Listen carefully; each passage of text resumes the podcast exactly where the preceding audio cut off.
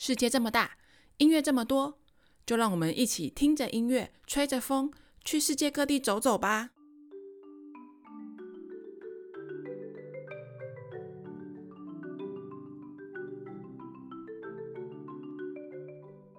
Hello，大家好，欢迎收听音乐吹吹风，我是主持人 Joey。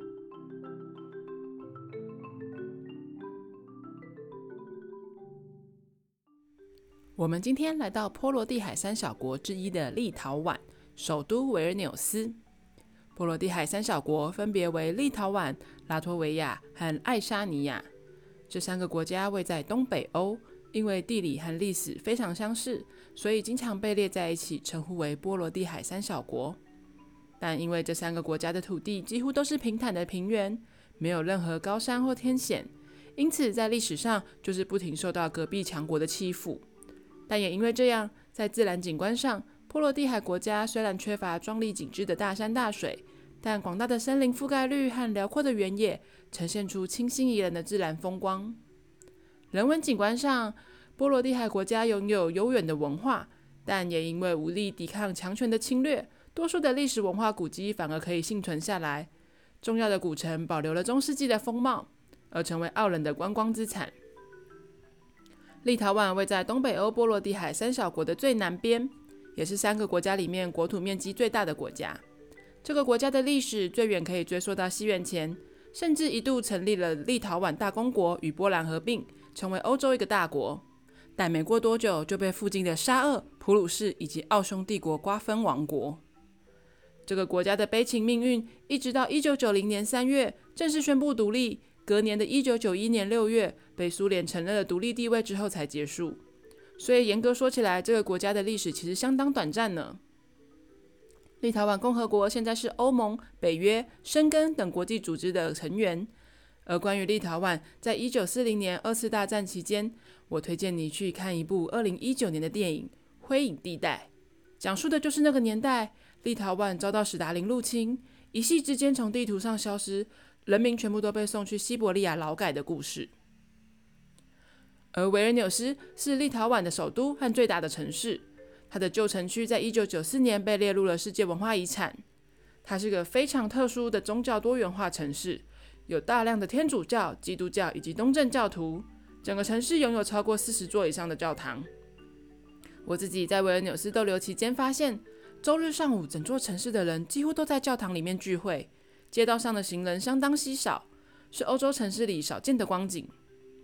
而除了基督教以外，维尔纽斯还拥有数量庞大的犹太人口，甚至曾经被人称呼为立陶宛的耶路撒冷。而且它也是全世界学习摩西五经的中心呢。十九世纪末的时候，维尔纽斯犹太会堂的数目高达一百零五座。然而，这些犹太会堂和犹太人们在第二次世界大战犹太大屠杀的期间内都被抹灭了。现在在市中心有一座纳粹大屠杀牺牲者的纪念碑，可以回忆这段历史。在维尔纽斯，绝对不能不去参观一个很酷的地方，那就是对岸共和国 Uzpis。Uzpis 是河的对岸的意思，顾名思义，它的领土就是被维奥尼亚河所包围的地区。对岸共和国是一个维国家，也有人称呼为私人国家。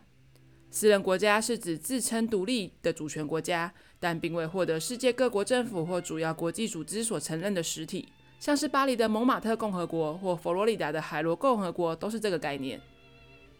对岸共和国于一九九七年四月一日愚人节当天自行宣布独立，它拥有自己的总统、宪法、国歌、国旗、国定假日，甚至当时还成立了一支十二个人的军队。不过，因为后来立陶宛加入北约，这支小军队就宣布解散了。整个对岸共和国国土面积只有零点六平方公里，曾经有大量的犹太人居住在这里，但在二次大战的时候全部被抹杀掉。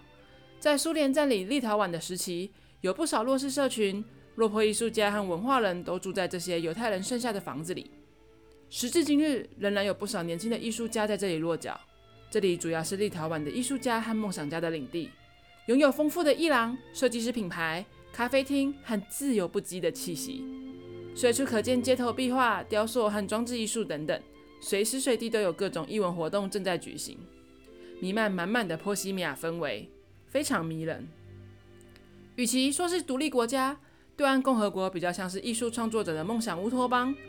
在对岸共和国的主要广场上，有个吹着号角的守护天使，象征此地艺术自由的复兴和重生。而这里最有趣的是，它有四十一条宪法，在对岸共和国的保比欧街上可以找到这些宪法条文。这部宪法没有文绉绉的法条，反而更像一部诗集，每个人都可以看得懂。像是第一条。每个人都有在维奥尼亚河畔生存的权利，而维奥尼亚河有流经每个人的权利。或是每个人都有死亡的权利，但不是义务。甚至还照顾到了猫猫狗狗，每只狗都有权去做狗，每只猫都没有义务要爱它的主人，但必须在需要的时候提供帮助。甚至还讲了每个人都有权利庆祝或不庆祝自己的生日。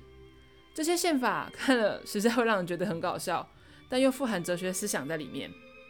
甚至现任的教宗在二零一八年参访维尔纽斯的时候，都还特地为这套宪法献上祝福呢。每年的四月一日是对岸共和国的独立日，民众们就会聚集在主广场上喝啤酒庆祝，吸引不少观光游客参加。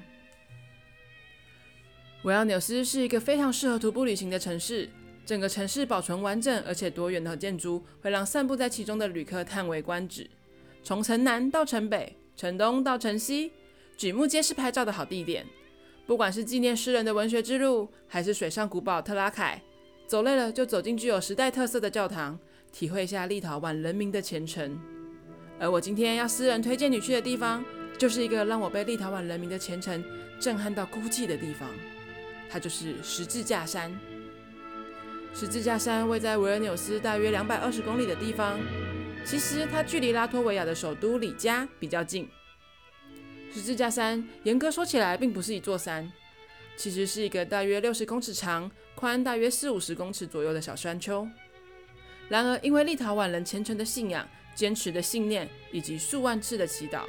让这里伟大的如同一座圣山一样。远远看着，就像是一座被十字架堆积起来的小山丘。但当你越靠近它，就会越发现每个十字架上面都有自己的特色，足以细细品味。十字架山上插满了上万个各式各样的十字架、耶稣像、玫瑰念珠和圣母像。这些十字架和圣母像印证着立陶宛人民的爱国情怀。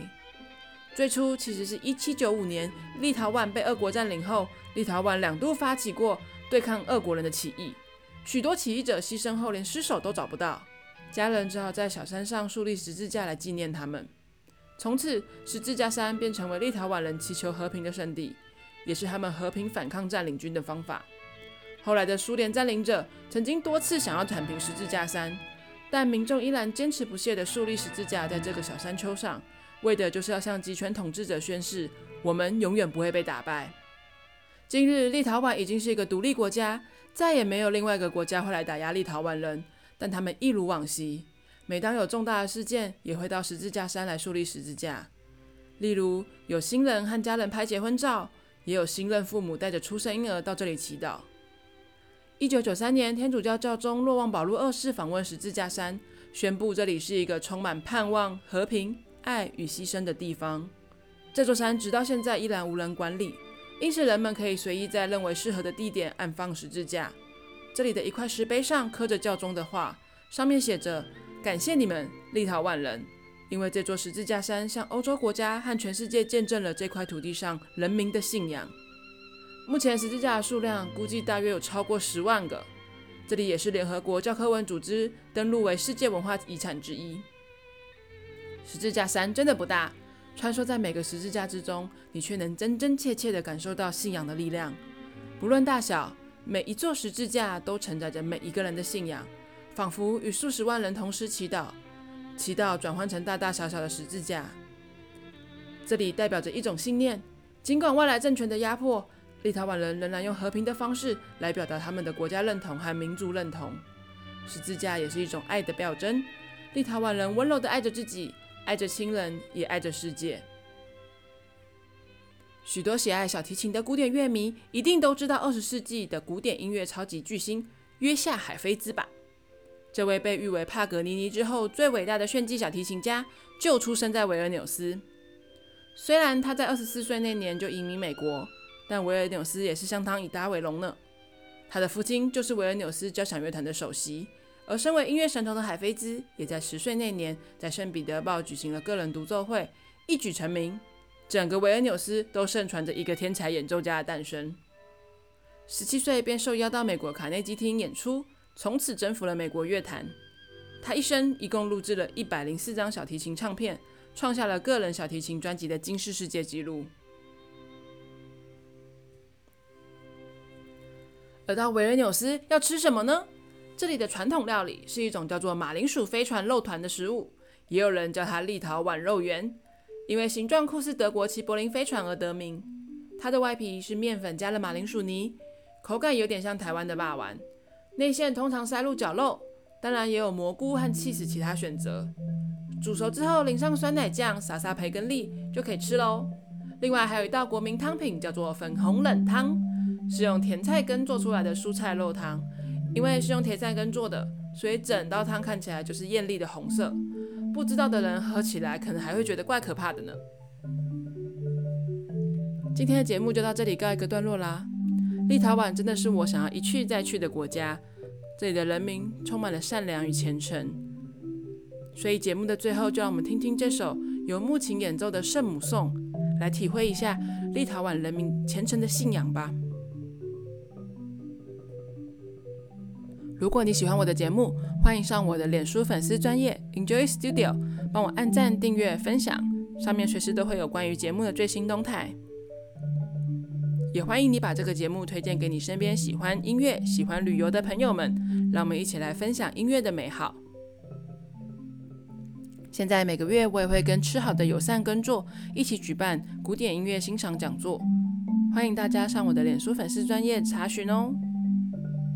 那我们今天节目就到这里啦，下个礼拜再见喽，拜拜。